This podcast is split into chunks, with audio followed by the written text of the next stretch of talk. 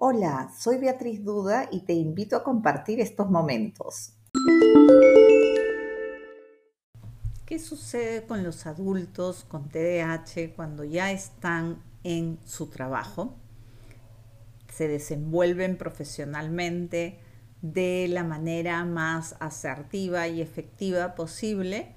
Por supuesto, si están motivados, sí si han trabajado sus funciones ejecutivas, todas las características del TDAH que han ido frenando, poniéndoles cabe en el día a día, por supuesto que sí. ¿Cuáles pueden ser algunos de estos frenos que puedan necesitar seguir trabajándolos en su vida adulta o regresar a trabajarlos? De pronto los trabajaron en la adolescencia, estuvieron bien y a la hora del reto laboral en la vida adulta volvieron a aparecer algunas dificultades. ¿Cuáles pueden ser? Ya las conocemos, son varias. Vamos a nombrar solamente algunas. ¿Qué es lo más frecuente que veo en la práctica? Adultos que de pronto no han desarrollado totalmente el autocontrol. Entonces pueden reaccionar de una manera inadecuada ante una situación que no salga como ellos esperan que salga, o ante llamadas de atención de su jefe, o porque se atrasaron en depositarle el sueldo por razones X, Y, Z, y entonces en lugar de ir a preguntar a la persona idónea, hacen un comentario antipático a una tercera persona y esta tercera persona de pronto hace llegar ese comentario al jefe. Y entonces, sin querer queriendo, se va construyendo una imagen mm, bastante antipática, valga la redundancia. Eso puede suceder y eso es falta de autocontrol. También puede ser falta de autocontrol un exabrupto a nivel de reacción excesiva, ante una crítica constructiva o ante una llamada de atención. Pero también puede suceder que si no se ha entrenado en activarse y realizar las tareas al momento que decidió hacerlas, todavía sea un adulto que posterga, es decir, que procrastina.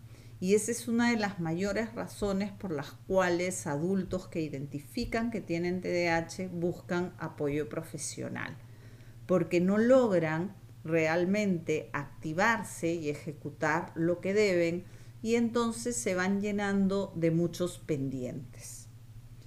Algo que a muchos les es difícil es prender la computadora y enfocarse en lo que tienen que hacer porque primero se leen el periódico o ven los mails, pero no necesariamente los mails de la empresa o de la oficina, del trabajo, sino los mails personales o las redes, en fin. Eso también es un entrenamiento. Lo que tienen que ir manejando es viendo en qué horas del día producen más, en qué espacios producen mejor qué entorno necesitan, qué tan amigable tienen que hacer ese entorno para producir mejor, para concentrarse mejor, para mantener ese esfuerzo en la tarea sin interrumpirlo el mayor tiempo posible.